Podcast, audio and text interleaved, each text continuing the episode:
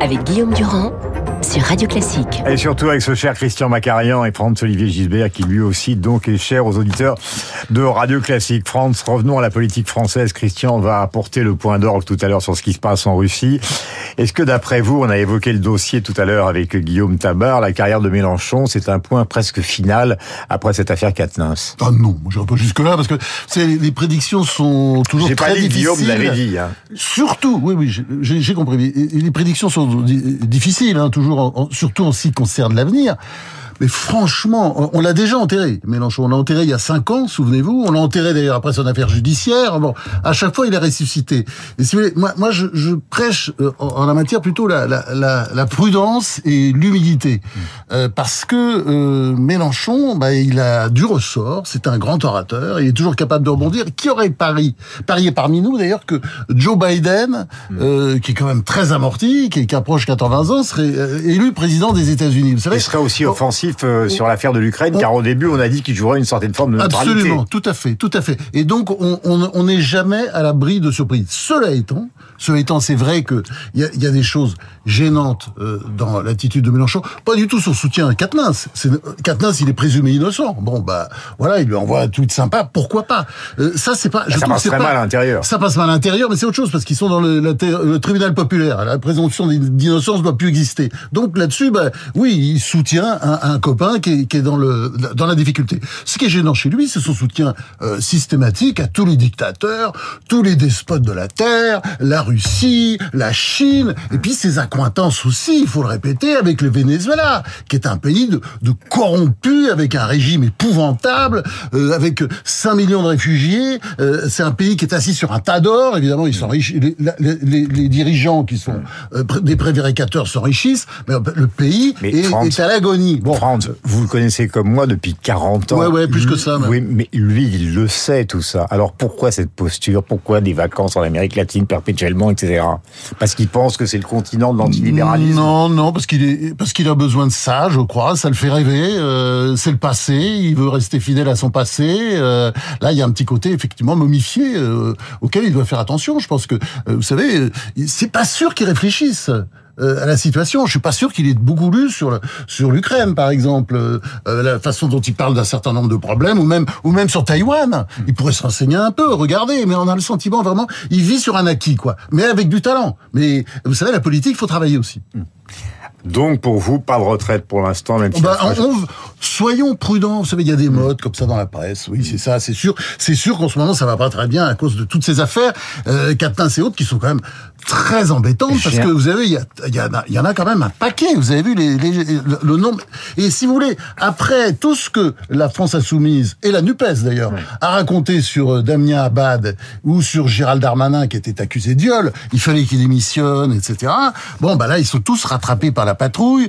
Thomas Porte, accusé de comportement inapproprié avec les jeunes femmes, Éric Coquerel, qui est un chef historique, Adrien Quatennens, qui était le numéro 2 du parti, sans oublier quand même, faut pas l'oublier celui-là, euh, Julien Bayou, hein, euh, dénoncé par Sandrine Rousseau. Oui, oui, islamo-gauchiste, d'ailleurs dénoncé par une autre islamo-gauchiste. Bon, je pense que euh, Clémentine euh, Autain, elle avait raison de dire euh, que Quatennens est un être humain. Bah oui, c'est un être humain. Mais à ce moment-là, Abad et Darmanin n'étaient pas des êtres humains. Non, mais voyez, il y, a, vraiment deux poids, deux mesures, et c'est ça qui est absolument grotesque dans l'attitude euh, de, de LFI. Euh, a priori, on a envie de les plaindre, tous ces gens que j'ai cités, parce qu'ils sont pas condamnés, il n'y a pas d'enquête, ils sont présumés innocents, mais ils sont victimes du système de tribunal populaire qu'ils ont mis en place, parce que, disons les choses, il faut dire les choses franchement, ils rêvent du retour à la terreur du 1793, ils, ce sont des robespierristes, ils rêvent du tribunal populaire permanent. Bon, bah voilà, ils sont pris à leur propre piège.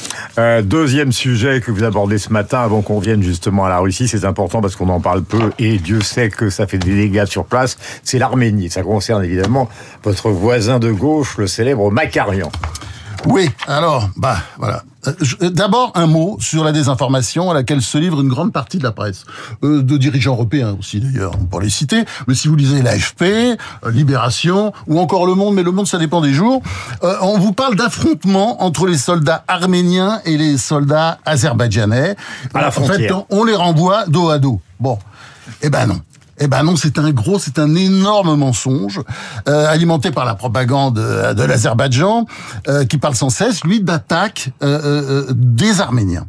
La preuve, c'est que la, la, preuve de ce que je dis, c'est que l'Azerbaïdjan a réalisé depuis le début de ce conflit des gains territoriaux assez considérables. Mais, mais bon, l'Azerbaïdjan a beaucoup d'argent, hein, ça rime d'ailleurs, grâce au pétrole et au gaz, et puis son régime pourri aussi, il faut bien dire, totalement véreux, euh, en fait profiter euh, des journalistes, d'ailleurs ça, ça, se voit quand on lit les journaux, et puis bien entendu des politiciens, on va pas donner la liste parce qu'elle est assez longue, et on pourrait y passer une grande partie de la journée, mais enfin ils reviennent, euh, ils ont des contrats, bon, l'Azerbaïdjan arrose et visiblement, visiblement il y a des conséquences. Bon, alors euh, la réalité c'est que l'Arménie n'est pas en état de faire la guerre. Elle est à plat.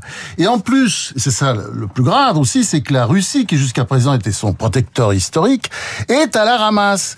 C'est donc le moment qu'on choisit les deux pires despotes de la région, qui en est trouvé, hein, euh, l'Azeri Aliyev et le Turc Erdogan, pour terminer le travail commencé par leurs ancêtres.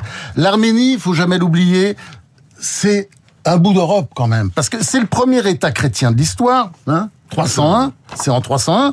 Mais enfin, avant, c'était un énorme empire. Et, et aujourd'hui, c'est un petit îlot euh, euh, dans un océan islamiste auquel nous euh, sommes très attachés. Tout le monde veut faire disparaître. tout le monde autour, bien entendu.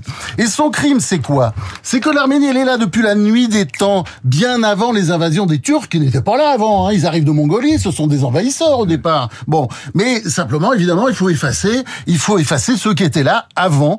Et au cours des siècles, les Turcs et leurs cousins azéris, parce que ce sont les mêmes, ce sont des turcophones, ils n'ont cessé de raboter l'Arménie, de lui prendre des bouts de territoire, sans sans oublier de massacrer les Arméniens avec les pogroms très meurtriers en Azerbaïdjan, hein, et puis l'un des plus grands génocides du XXe siècle perpétré par les Turcs en 1915, un million et demi de morts, etc. Bon. Christian, vous avez vu l'avocat que vous avez trouvé. Les Turcs. Rien, rien ajouté. Les Turcs et les Azéris rêvent d'en finir maintenant en établissant un corridor qui relierait leurs deux pays, en coupant l'Arménie de son dernier allié de la région, parce que c'est un peu un allié, c'est le pays ami. On voit bien quand on va en Arménie, quand on va à Erevan, la capitale, il y a d'ailleurs une grande mosquée iranienne, et euh, les Iraniens sont très présents, et bon, le commerce marche bien. Bon. Et là, évidemment, l'idée de couper complètement l'Arménie, ce serait peut-être à ce moment-là le début de la fin. La question à tous les deux, euh, puisqu'on essaye de se mettre dans la logique à la fois du général Trinquant et de tous ceux qu'on a entendus sur l'antenne de Radio Classique, plus évidemment les journaux ce matin, est-ce que vous pensez que c'est une sorte de chant du signe Poutine? Parce que hier on pensait c'est la menace absolue, on a entendu des intervenants de ce matin qui sont plutôt sur la ligne, c'est un aveu de faiblesse.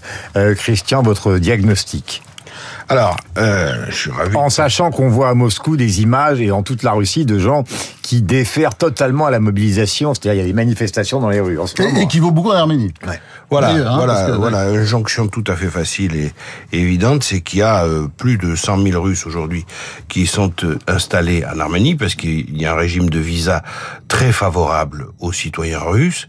Euh, c'est un pays où il fait encore bon vivre malgré la menace d'invasion de l'Azerbaïdjan. Ah oui, et Erevan, c'est une beauté, c'est un pays, c'est une ville, la capitale, c'est merveilleux. Les soirées à Erevan, c'est c'est c'est Greenwich Village en mieux. Il y a des bistrots partout, il y a des boutiques il y a tout ce que les Russes aiment. vous, êtes une, vous êtes une agence de voyage. non, mais c'est vrai. Et attendez, et puis, et puis les monastères, les églises dans les montagnes, c'est merveilleux. C'est un pays de grande beauté. Donc il faut le défendre.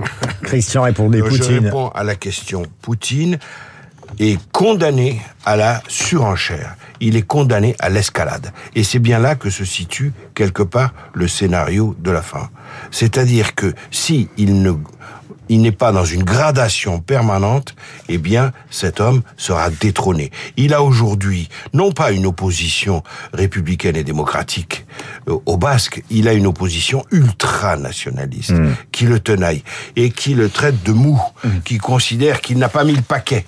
Alors, en déclarant chiffres que je pense faux, qu'il y aurait 300 000 réservistes prêts à partir pour euh, bah, Visiblement, c'est pas le cas. Hein. Non. Vous avez vu ce qui se passe. Absolument. Et vous avez vu ce que disait ce matin dans l'Express Kodordowski. Euh, euh, l'ancien oligarque, qui le régime va s'effondrer. Alors on Voilà. tous, il faut être prudent, mais Ce sont les chiffres de Shoigu, qui est quand même euh, le toutou de, de Poutine. Shoigu, il faut le rappeler, qui est un contremaître du BTP et, et qui, est- qui, qui arbore, qui arbore des médailles pendantes euh, jusqu'à la ceinture et qui n'a jamais été militaire.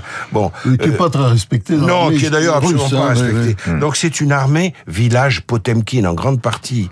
Euh, Shoigu a menti à Poutine. Il lui raconte des histoires. Par exemple, il y a des défilés sur les défilés de la place Rouge. Il y a des matériels qui qui- qui- qu'on a vu rouler, euh, les fameux chars euh, avant-garde, etc. oui, en fait, il y en avait trois. Et tout En ce qui fait, était il y avait trois ouais, ouais. exemplaires. Voilà. Ouais. La Mais- chaîne de mais production soyez n'est pas clair, prête à, attendez, à il faut être clair, on arrive au terme. Est-ce que vous pensez que c'est un aveu de faiblesse qui va le pousser à un moment dehors et qu'on va le mettre dans une résidence tranquillement dans un coin Jusqu'ici, c'était l'homme qui arbitrait entre les services de sécurité et les oligarques, c'est-à-dire entre la sphère business et la sphère KGB, post- post-KGB.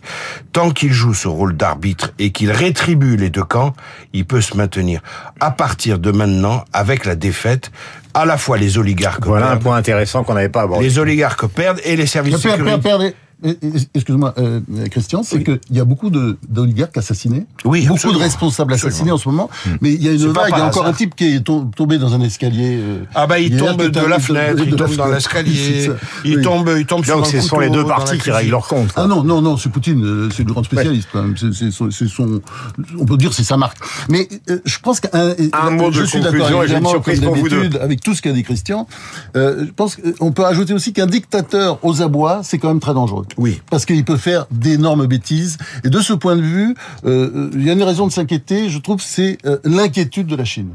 Parce que visiblement la Chine est très inquiète. Elle a fait des déclarations. n'aime pas ce contexte. Elle veut, elle veut des négociations. Elle réclame des négociations. Visiblement, elle a peur de Poutine. euh, Enfin, que Poutine fasse des bêtises. Euh, vous êtes sur antenne de Radio Classique, il est 8h57. Imaginez-vous, vous êtes tranquillement dans votre voiture ou chez vous.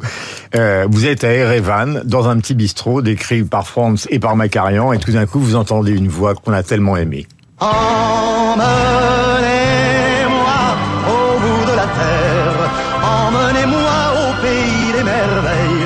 Il me semble que la misère serait moins pénible au soleil. Dans les bars à la tombée du jour avec les marins. Quand on parle de filles et d'amour, un verre à la main. Je perds la notion des choses et soudain ma pensée m'enlève et me dépose un merveilleux été sur la grève. Où je vois tant dans les bras l'amour qui comme un fou court au devant de moi et je me pends au cou.